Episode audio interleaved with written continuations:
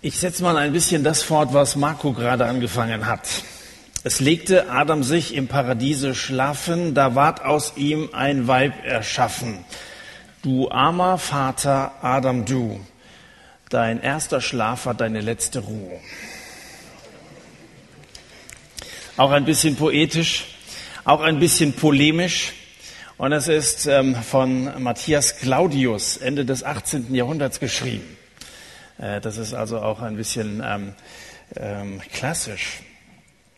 Ähm, der erste Schlaf war seine letzte Ruhe. Naja, ich weiß nicht, ob man das so sagen kann, aber ich vermute, dass ihr heute Abend hellwach seid. Weil ihr ja alle ein bisschen auch was mit dem Thema zu tun habt. Also es geht ja heute Abend um Männer und Frauen. Es geht um das Thema Sexualität. Es geht auch um das Thema Ehe, aber das ist nicht alleine das, was mit diesem Gebot gemeint ist. Und besonders dann, wenn du, wenn du verliebt bist gerade und vielleicht im, im siebten Himmel, dann sollte dich das siebte Gebot durchaus interessieren. Du sollst nicht Ehe brechen.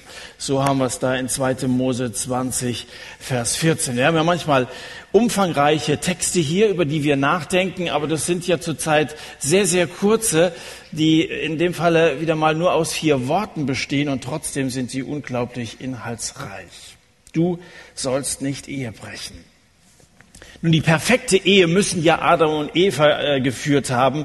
Eva musste sich ja nie Gedanken darüber machen, ob sie vielleicht doch einen anderen hätte heiraten sollen, ja. Und, und Adam, äh, der konnte sich nie bei Eva beschweren, dass seine Mutter die bessere Köchin gewesen wäre. Also von daher gab es so manchen Streitpunkt in deren Ehe nicht hatten zum Ehebruch weder einen Grund noch am Anfang irgendeine Gelegenheit. Und Gott schuf den Menschen, so heißt es ganz am Anfang, nach seinem Bild. Nach dem Bild Gottes schuf er ihn als Mann und Frau schuf er sie.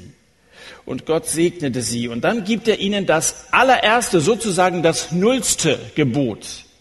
Wir haben über das erste, zweite, dritte, vierte, fünfte und sechste schon geredet. Das nullste Gebot heißt, seid fruchtbar und vermehrt euch. Schön, oder? Das war also das, was Gott sich schon ganz am Anfang im ersten Kapitel der Bibel vorgestellt hat, als er die Menschen geschaffen hat. Heute Abend, let's talk about sex. Die Bibel redet sehr viel offener über dieses Thema, als das gemeinhin in unseren Gemeinden getan wird. Und viel offener, als sich das vielleicht für manche Moralisten gehört. Wer das nicht glauben will, der muss mal das Hohe Lied im Alten Testament lesen. Da kommt Mann und eine Frau zusammen und sie genießen die gegenseitige Sexualität. Also die Bibel ist überhaupt nicht sexfeindlich. Das Christentum, das ist es schon. Also äh, du findest unter den Christen viele, die auf dem Gebiet ein bisschen verklemmt sind, die sprachlos auf dem Gebiet sind. Das hat auch Gründe. Die Philosophie von Platon hat am Anfang ganz starken Einfluss auf die Kirchenväter gehabt. Platon betrachtete den Körper als schlecht, als minderwertig. Wichtig war der Geist und äh, die Weisheit des Menschen, aber nicht das Körperliche. Das war, das war völlig zweitrangig und das haben viele damals, als die Kirche so ähm, Kreise zog, übernommen als unbewusstes Ideal, geistlich zu sein, aber eben nicht auf den Körper zu achten. Die Ehelosigkeit ist in der Kirche als der wirklich geistliche Lebensstil dargestellt worden. Die Jungfräulichkeit Marias, das ist als Ideal hochgehoben worden. Der Körper, der Sexualkontakt, das galt als unrein. Und leider habe ich den Eindruck, dass bis heute in vielen Gemeinden auf dem Gebiet Sprachlosigkeit herrscht, dass es ein Tabu ist, über äh, das junge Leute ganz wenig aufgeklärt werden. Und dabei prallen ja Welten aufeinander. Also von der gesellschaftlichen Seite passiert genau das Gegenteil. Die Kirche schweigt zu dem Thema, aber wenn du eben mal so die Medien aufrufst oder aufschlägst oder wie auch immer, da erfolgt ja ein Sexbombardement, das in der Geschichte seinesgleichen äh, sucht. Wir leben unter dem Dreigestirn von Porno, Pille und Promiskuität. Der Glutkern der Sexualität ist ist aufgedeckt, freigelegt, was man über Jahrhunderte verdeckt, bedeckt gehalten hat, das ist heute völlig offen. Und dann eben auf der anderen Seite die bedrückende Schweigsamkeit vieler Christen. In der Gemeinde lernst du Sexualität allenfalls vielleicht als Versündigungsfeld kennen. Und da lebst du dann in diesem Spannungsfeld von können und noch nicht sollen. Und es ist gar nicht so einfach, zwischen diesen beiden Polen klarzukommen. Da kann man es beim Thema Sex ja eigentlich nur verkehrt machen. Jedenfalls leben viele junge Christen ihre Sexualität unheimlich heimlich. In der Bibel ist Sexualität zwar nicht immer, aber häufig mit Zeugung und Empfängnis verbunden. Gott äh, hat gewollt, dass Menschen Kinder kriegen, weißt du, das äh, muss man heute in Deutschland betonen. Ganz am Anfang heißt es, der Mensch erkannte seine Frau und sie wurde schwanger. Also Sexualität, ursprünglich hat das was mit Kinderkriegen zu tun gehabt. Das hat sich ein bisschen verändert. 1961 kam die Pille auf den Markt. Sexualität wurde sozusagen vom Kinderkriegen losgelöst. Sex und Kinderkriegen waren auf einmal zweierlei. Sex ist selbstverständlich selbstständig geworden. Und dann hat man die Sexualität auch von der Ehe abgelöst. Man ging also eher lose Beziehungen zueinander ein. Dann hat man die Sexualität von der Beziehung abgelöst. Stattdessen hat man so vorübergehende Affären und One-Night-Stands gesucht. Und schließlich hat man dann die Sexualität auch noch vom Menschen abgelöst. Das Internet macht es möglich. Du kannst Sex haben ohne äh, Kontakt zu einem Menschen.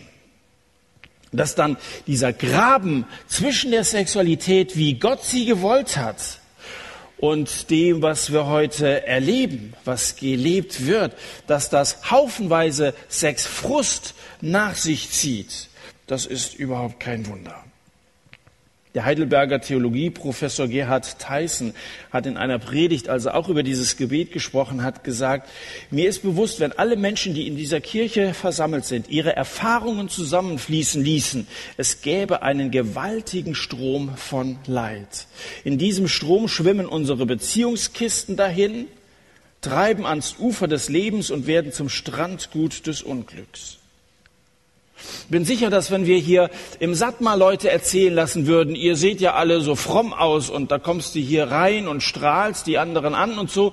Aber wenn Einzelne mal erzählen würden, was auf diesem Gebiet erlebt haben und welche Verletzungen ihr alle davon getragen habt, da würde uns das Heulen kommen. Das Schlimme ist ja, dass viele sich damit abfinden. Also es ist natürlich unangenehm, darüber zu reden und deswegen sagt man nichts und man fügt sich so dieser gesellschaftlichen Haltung und dem Mainstream. In der Schule, teilweise auch in der Kirche, spricht man schon von Beziehungen, man spricht von Partnerschaft, davon redet man schon, von Problemen und auch von Konflikten. Aber Begriffe wie Ehe und Treue, die kommen da überhaupt nicht mehr vor.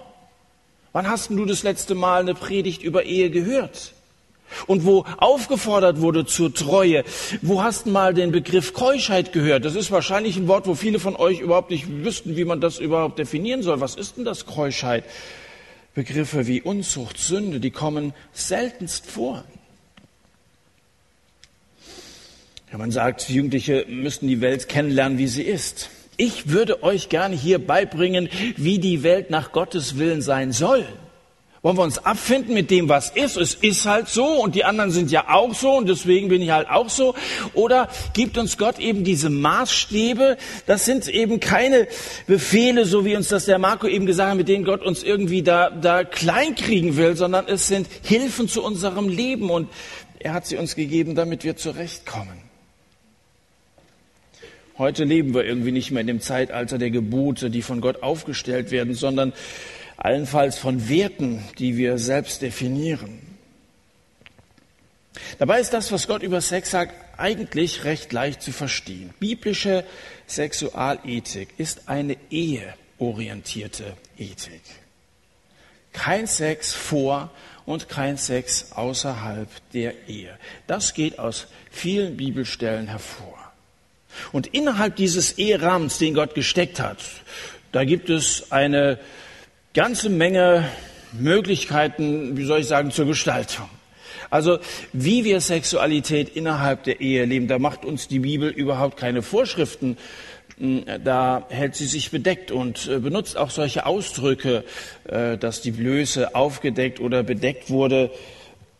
Da ist das Wort Gottes schon zurückhaltend auf dem Gebiet. Das, was Gott sagt, ist kein Sex vor, kein Sex außerhalb der Ehe. Als Anhänger dieser traditionellen christlichen Ethik wird man ja heute normalerweise als Witzfigur verlacht oder als quasi Taliban beschimpft. Wie ist denn der drauf? Wie kann, wie kann man so eine Haltung? Aber das ist eine uralte Haltung, die in unserer auch deutschen Geschichte über viele Jahrhunderte hinweg Standard waren, wonach sich die Leute selbstverständlich gerichtet haben. Wir leben heute in einer etwas verrückten Zeit. Sag nicht, dass Leute verrückt sind, die an diesen alten biblischen Maßstäben festhalten. Wenn du dich jetzt natürlich fragst, ob ein Ehepaar dann also nur zum Kinderkriegen Sex haben dürfte, dann sage ich nein. Dann wäre ja auch Küssen nicht erlaubt, denn vom Küssen wird eine Frau normalerweise nicht schwanger.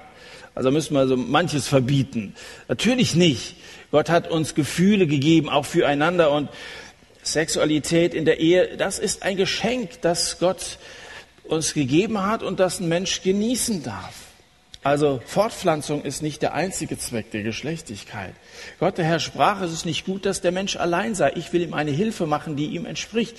Ein Du, eine Gefährtin, die zu ihm passt und die ihn ergänzt. Und die Idee Gottes ist eine lebenslange exklusive Gemeinschaft, die Ehe. Ein Mann und eine Frau, sie lieben einander, sie ehren einander, Sie halten sich die Treue in guten und in bösen Tagen, bis dass der Tod sie scheidet. Und ich bin mir sicher, dass jeder Mensch, der in der Lage ist, zu empfinden, zu lieben, sich genau danach sehnt. Nach so einer dauerhaften Beziehung. Mit einem anderen Menschen alt zu werden und irgendwann mal auf der Terrasse zu sitzen und dem anderen immer noch verliebt in die Augen zu gucken. Danach sehnen wir uns, oder? Ich jedenfalls. Und ich weiß, dass sehr viele von euch diese tiefe Sehnsucht hat. Und es hat sich noch nie ein Soziologe, irgendein Studienrat oder ein Songschreiber etwas Besseres ausgedacht als die Ehe. Wir sollten sie auch. Unser Schöpfer hat diese Liebe gewollt, hat die Ehe erfunden. Du sollst nicht Ehe brechen. Eine Ehe ist also eine lebenslange Gemeinschaft von Mann und Frau. Und der Ehebruch ist nicht Ehescheidung zu verstehen. Das ist zweierlei. Und vielleicht hast du heute Abend schon gedacht, ne, das ist ein Thema, das geht mir überhaupt nichts an, weil ich bin ja nicht verheiratet. Wie soll ich dann die Ehe brechen? Ehebruch ist was anderes als Ehescheidung. Warum legt Jesus wohl Wert darauf, dass jemand, der geschieden ist, ein Mann oder eine Frau, nicht wieder heiraten soll? Das steht in Matthäus Kapitel 5, auch in Matthäus Kapitel 19. Einer, der geschieden ist, soll nicht wieder heiraten. Warum? Weil eine Ehe vor Gott eine lebenslängliche Beziehung ist. Und deswegen wird da auch immer am Ende dieser Eheschließung in der Kirche gesagt, bis dass der Tod euch scheide, aus keinem anderen Grund. Vor Gott sind zwei, die sich das Ja-Wort gegeben haben, miteinander verheiratet. Lebenslänglich. Klingt ein bisschen so wie der kriegt zweimal lebenslänglich. Als wenn das eine Strafe wäre. Ist es aber nicht. Das ist doch wunderbar, dass zwei ein Leben zusammen verbringen können. Eine, Scheidung, eine Scheidung ist zwar schmerzlich, aber ist bei der ganzen Sache, die wir heute Abend besprechen, gar nicht das Hauptproblem. Das Hauptproblem ist tatsächlich die Wiederheirat. Denn erst dann passiert der Ehebruch. Erst dann lässt sich ja einer der beiden auf einen anderen Partner ein und dann wird diese vor Gott einmal geschlossene Ehe geschieden. Solange die beiden geschieden, aber nicht wieder mit jemand anderem zusammen sind, nicht wieder verheiratet sind, besteht ja immer noch die Chance der Versöhnung. Und das möchte Gott, dass auch wenn was dazwischen kommt und es ist menschlich, dass man sich streitet, dass man auseinandergeht. Und ich gebe zu, es gibt auch Fälle, da sehe ich auch rein menschlich wirklich überhaupt keine Chance mehr, dass die beiden je wieder zusammenkommen. Aber Gott ist ein Gott, der Wunder tun kann und Versöhnung ist so lange möglich, wie sich der eine oder der andere beide nicht wieder auf jemand Dritten oder sogar Vierten eingelassen haben. Ich habe eine Tante, die war über, ich weiß nicht, 15 oder 16, 17 Jahre mit ihrem Mann verheiratet und dann haben die beiden sich äh, scheiden lassen. Es ging irgendwie nicht mehr. Und dann dauerte es nochmal drei Jahre ungefähr, da haben die beiden sich wieder vertragen und haben genau die beiden wieder geheiratet und sind dann miteinander alt geworden, bis das vor zwei Jahren, glaube ich, mein Onkel gestorben ist. Wenn einer der beiden jemand anderen geheiratet hätte, dann wäre das nicht mehr gegangen. Aber wie gesagt, du sagst vielleicht, naja, was habe ich mit Ehebruch zu tun? Ein, ein Wurm kann sich keinen Knochen brechen, weil er keinen hat, und ich kann nicht die Ehe brechen, weil ich nicht verheiratet bin. Okay, aber das siebte Gebot geht dich dennoch etwas an. Ich würde dich gerne mal kurz ins Neue Testament entführen. Sind zwar hier in den Geboten, in 2. Mose, aber lass uns mal ins Neue Testament, in den Korintherbrief, in den ersten Korintherbrief schlagen. Äh, Korinth war 55 nach Christus eine römische Stadt. Ich muss kurz was zum Hintergrund sagen. Eine römische Stadt und in diesen römischen Städten, vielleicht hast du das in alten Filmen gesehen, da gehörten Partys dazu äh, gehörte zur römischen Elite. Und in diesen äh, äh, Gelagen, die sie da miteinander haben, da, da ging es hoch her. Und es ist nicht nur so, dass man heute auf dem Gebiet der Sexualität ziemlich hemmungslos ist. Das war auch damals im alten Rom durchaus so.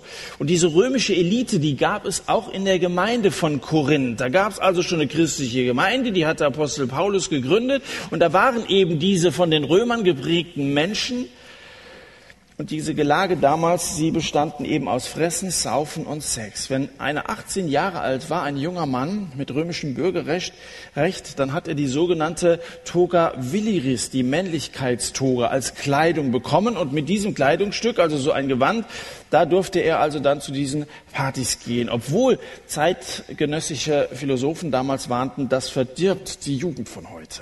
Aber die Römer, die scherten sich nicht darum, die haben das Leben genossen, hatten nur ein müdes Lächeln für solche Warnungen übrig und einen coolen Spruch drauf, der hieß, alles ist erlaubt. Alles ist erlaubt. Und jetzt lesen wir mal, was der Apostel Paulus den Korinthern schreibt. 1. Korinther Kapitel 6 ab Vers 12. Da sagt Paulus, alles ist mir erlaubt, aber nicht alles ist nützlich. Alles ist erlaubt, aber ich will mich von nichts beherrschen lassen. Die Speisen sind für den Bauch und der Bauch für die Speisen. Gott aber wird sowohl diesen als auch jene zunichte machen. Der Leib aber ist nicht für die Hurerei, für Porneia, wie das ursprüngliche Wort heißt, sondern für den Herrn. Und der Herr für den Leib. In Vers 18 heißt es dann, flieht die Porneia, flieht die Unzucht, wie das übersetzt werden kann, oder die Hurerei.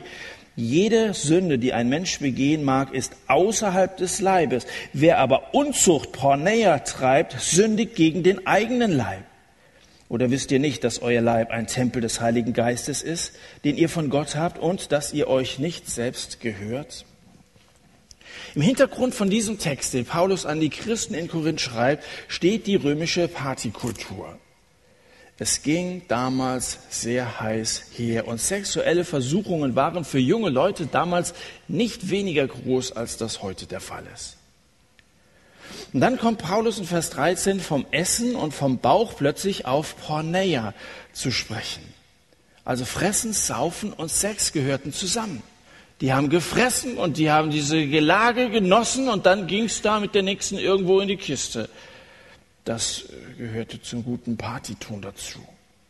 Wenn man den Begriff Porneia mal untersucht, in der ganzen Bibel, auch in der jüdischen und griechischen Literatur, dann wird klar, Porneia bezeichnet jede Form von Sexualverkehr, der nicht in einer legitimen Ehe stattfindet. Und hier fordert Paulus in Vers 18 kompromisslos auf, ihr sollt vor Porneia fliehen. Man hört ja sehr häufig über das Thema Sex vor der Ehe steht überhaupt nichts in der Bibel drin. Das stimmt nicht. Paulus sagt, flieht vor außerehelicher Sexualität. Nichts anderes ist Porneia. Oder wenn du ins nächste Kapitel reinschaust, 1. Korinther Kapitel 7, dann heißt es, wenn sie, die Unverheirateten, sich aber nicht enthalten können, so sollen sie heiraten. Denn es ist besser zu heiraten, als vor Verlangen zu brennen. Ja, Moment, geht es noch deutlicher? Wenn die, die nicht verheiratet sind, sich nicht enthalten, dann sollen sie heiraten. Es ist besser zu heiraten, als vor Verlangen zu brennen. Oder 1. Thessalonicher Kapitel 4. Dies ist Gottes Wille, eure Heiligung, dass ihr euch von der Porneia fernhaltet. Und es gibt noch eine ganze Reihe weiterer Stellen. Galater Kapitel 5 und so. Und ich will noch mal erinnern, die Gebote Gottes sind immer zu unserem Besten. Es geht hier wieder um Schutz. Ihr erinnert euch an letzte Woche, da hatten wir das Gebot, du sollst nicht töten. Da ging es auch um den Schutz des Nächsten, dass der nicht umgebracht wird. Und hier beim Thema Ehe geht es ja um den Schutz des Allernächsten. Es geht um den Mann beziehungsweise die Frau, die Gott einem zugeordnet hat. Und außerdem dient das Gebot nicht nur dem Schutz des anderen, sondern auch dem Schutz meiner selbst. Das musst ihr auch mal bedenken. Man sagt ja, jeder ist sich selbst der Nächste. Also je nach Perspektive heißt das auch, ich werde geschützt. Also ich werde nicht ermordet. Wenn Gott sagt, du sollst nicht töten, dann ist das auch ganz gut für dich, denn dann, wenn sich die Leute an das Gebot halten sollten, brauchst du eben keine Angst haben, wenn du rauskommst und du wirst vom Nächsten umgelegt, weil das Gebot gilt ja für die anderen, es gilt auch für deinen eigenen Schutz. Und wenn es heute heißt, du sollst nicht Ehe brechen, dann wirst du geschützt, damit du nicht in deinem Herzen verletzt wirst durch Ehebruch. Es geht um deinen Schutz. Es geht um dein Bestes. Und sag jetzt nicht, aber Markus Kondome schützen.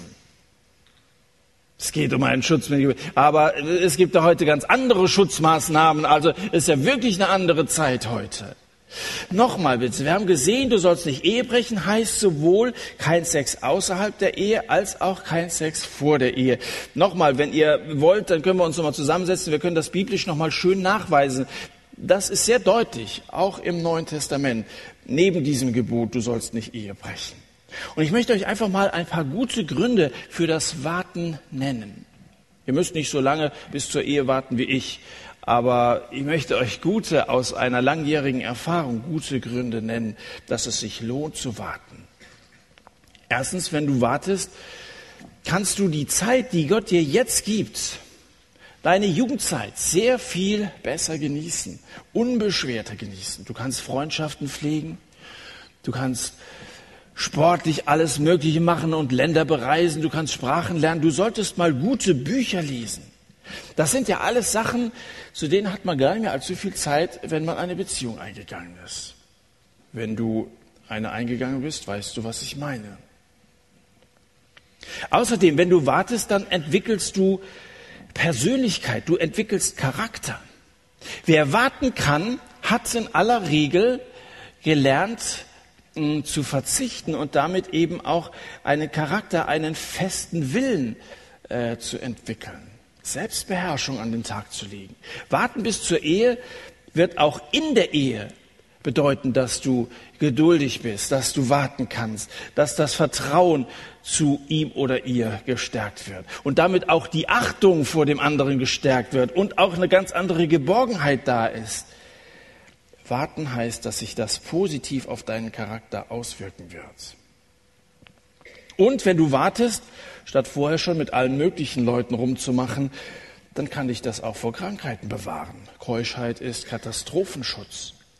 Und wenn wir das Ganze jetzt mal weltweit betrachten, die AIDS-Seuche droht ganze Völker auszurotten. In Uganda hat sie zigtausenden Kindern ihre Eltern weggerafft.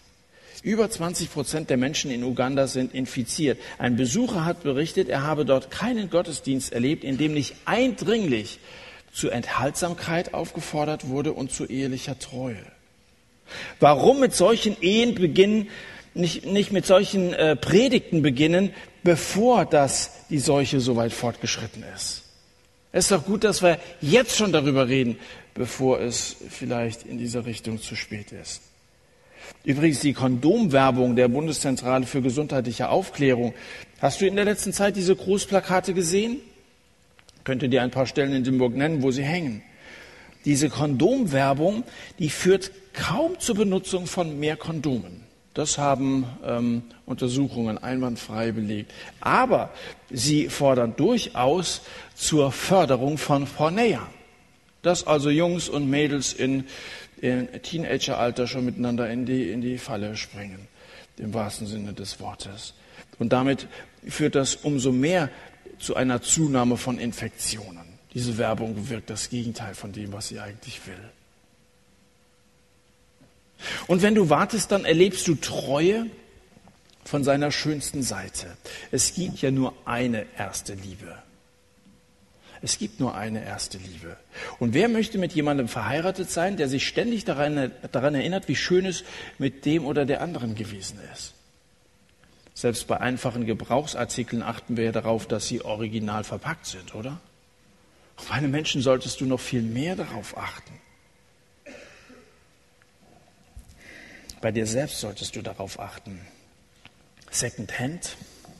Nein, danke. Enthaltsamkeit ist Treue vor der Ehe. Ähm, du kannst einem späteren Ehepaar treu sein, äh, äh, einem späteren Ehepartner treu sein, bevor dass du den überhaupt kennengelernt hast. Verstehst du? Enthaltsamkeit heißt Treue vor der Ehe. Du kennst jetzt vielleicht den noch gar nicht, den du irgendwann mal heiraten wirst. Aber wenn du dich jetzt enthältst, bist du ihm heute schon treu, obwohl du ihn noch gar nicht kennst. Den Menschen, dem man zuliebe 20, 25 oder 30 Jahre lang enthaltsam gelebt hat, den wird man lieben und hüten wie einen kostbaren Schatz. Darum nennt man sich einander auch manchmal so. Wir jedenfalls.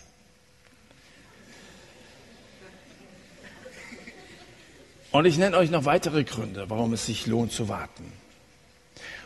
Und das, liebe Leute, ist mir nochmal sehr ernst und da möchte ich nochmal das aufgreifen, was wir in der letzten Woche bedacht haben. Wenn du wartest, bewahrt dich das auch vor der Tötung deines eigenen Kindes. Erinnerst du dich an das, was, Chris, was äh, Carsten letzte Woche äh, sehr ernst weitergegeben hat zum Thema Abtreibung? Die Tötung des eigenen, unschuldigen, wehrlosen Kindes im Mutterleib. Da ist Lust teuer erkauft. Ich habe von einem Studenten gehört, der eiskalt erklärt hat, ich kann mir meine Freundin nicht als Frau vorstellen. Die waren zusammen im Bett und er hat sie geschwängert. Und dann, ich kann mir meine Freundin nicht als Frau vorstellen. Und weil er das nicht konnte, musste das Kind sterben. Ich frage mich, ob solche zwei sich je wieder in die Augen blicken können. Abtreibungsverfechter klagen, es gibt kein hundertprozentiges Verhütungsmittel. Das, das kannst du auch auf der Internetseite von der Bundeszentrale für gesundheitliche Aufklärung. Kannst du, es gibt kein hundertprozentiges Verhütungsmittel. Doch, das gibt es verdammt nochmal. Und das hat es von eh und je gegeben. Enthaltsamkeit, das ist ein hundertprozentiges Verhütungsmittel. Und hätte dieser Student warten können oder hätte seine Freundin Nein sagen können, dann wären sie vor dieser Blutschuld bewahrt geblieben. Verstehst du, wenn Gott sagt, du sollst nicht Ehe brechen, dann ist das nicht irgendwie eine Geschmackssache, dann ist das nicht irgend so eine schrullige Marotte. Über Tugend lachen nur die Narren.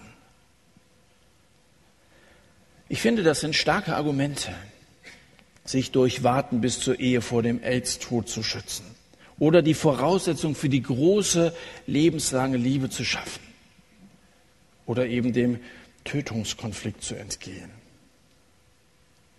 Aber es gibt noch eine Begründung, die noch sehr viel schwerer wiegt. Die Bibel sagt, irrt euch nicht, 1. Korinther Kapitel 6, Vers 9, irrt euch nicht, weder Unzüchtige, noch Götzendiener, noch Ehebrecher, noch Lustknaben und so weiter werden das Reich Gottes erben. Oder im Hebräerbrief Kapitel 13, da heißt es, die Ehe sei ehrbar in allem und das Ehebett unbefleckt, denn Unzüchtige, das ist wieder der Begriff Porneia, denn Unzüchtige und Ehebrecher wird Gott richten. Es geht also hier gar nicht nur um Glück oder Unglück, es geht nicht um eine Infektion, die du dir vielleicht einfangen kannst, sondern es geht um das ewige Leben. Und ich frage mich, welcher Lehrer oder welcher Autor, der sich zur Sexualität äußert, ohne auf die Gebote Gottes hinzuweisen, das eigentlich verantworten kann. Gott wird das Blut, und damit berufe ich mich auf Hesekiel Kapitel 3 im Alten Testament, das Blut einer verführten Jugend und das Blut vieler abgetriebener Kinder von den Händen von tabufreien Sexualerziehern fordern, von Sexualrevolutionären und von Wertewandlern. Was ist aber mit den vielen, die in Porneia, die in Ehebruch hineingeraten sind, ungebremst und ungewarnt. Den vielen von euch, wo ich gesagt habe, dass wenn wir eure Geschichten hören würden, uns die Haare zu Berge stehen würden. Was ist denn, wenn auf dem Gebiet Verletzungen entstanden sind? Gibt es keine Rettung mehr? Die wird Gott richten, haben wir hier gelesen. Und sie werden das Reich Gottes nicht ererben. 1. Korinther Kapitel 6, Vers 9. Doch es gibt Rettung. Diesen Text in 1. Korinther Kapitel 6 brauchen wir nur ein Stück weiter zu lesen. Dann schreibt Paulus, das sind manche von euch gewesen. Aber ihr seid abgewaschen, ihr seid geheiligt, ihr seid gerechtfertigt worden durch den Namen des Herrn Jesus Christus, durch den Geist unseres Gottes. Paulus sagt, das hat bei euch stattgefunden, aber es gehört der Vergangenheit an. Das seid ihr gewesen, aber jetzt seid ihr abgewaschen. Weil Jesus gestorben ist, ist Vergebung möglich, egal welche Sünde vorgefallen ist. Und das ist die gute Botschaft. Immer wieder die gute Botschaft von Jesus Christus. Es gibt eine vollkommene Errettung für alle, die sich daraus retten lassen wollen, die sich Jesus anvertrauen und sagen, Herr, vergib mir. Und es tut mir leid und das und das sind die Konsequenzen gewesen. Rette mich aus dieser Situation. Es kann sein, dass es gewisse Folgen gibt, die bleiben. Und wenn du dich dazu entscheidest, das Kind auszutragen, dann ist das eine solche Folge, aber es kann zu einer Folge werden, durch die du selber einmal großen Segen empfängst. Ich möchte euch zum Schluss einen bewährten Lebensfahrplan empfehlen. Eine Reihenfolge von wichtigen Lebensentscheidungen. Erstens, kläre die Gottesfrage. Zweitens, kläre die Berufsfrage und drittens kläre die Ehefrage. Also erst einmal suche Gott. Wenn du allein unterwegs bist und hierher gekommen bist, um dir ein schönes Mädchen und einen schönen Jungen auszusuchen, das mag die Motivation von manchen sein, die hergekommen sind, hoffentlich bleibt es nicht deine Motivation. Wenn du genau hinhörst, dann merkst du, das hat was mit deinem Leben zu tun und ich hoffe, dass Gott zu dir redet an diesen Abenden. Und dann fang doch zunächst einmal nicht einen Jungen oder Mädchen zu suchen, sondern Gott zu suchen. Gott, ich möchte dich kennenlernen. Das wäre doch mal ein interessantes Gebet heute Abend. Und da ich überzeugt bin, dass Gott Gebete erhört, möchte er sich dir vorstellen. Suche Gott. Er sagt, wer mich sucht, von dem lasse ich mich finden. Suche und finde Gott. Das ist das Erst und Wichtigste, die wichtigste Entscheidung, die du im Leben treffen kannst. Dass du errettet wirst, dass du ein Kind Gottes wirst, dass du dass du diese Gewissheit hast, ich werde mal meine Ewigkeit im Himmel in der Gemeinschaft mit Gott verbringen. Die wichtigste Frage überhaupt. Und deswegen sollten wir die als allererste klären.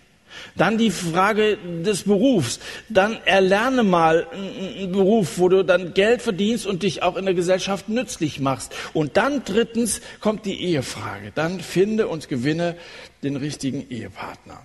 Es gibt einen interessanten Vers in Sprüche Kapitel 24, Vers 27, da steht, besorge draußen deine Arbeit und bestelle sie dir auf dem Feld, dann magst du dann dein Haus bauen, sprich deine Familie gründen. Also erstmal sieh zu, dass du ein bisschen Geld verdienst, dass du dich nützlich machst, dass du dich ein bisschen im Leben bewährst und dann, dann solltest du danach schauen, dass du eine Familie gründest.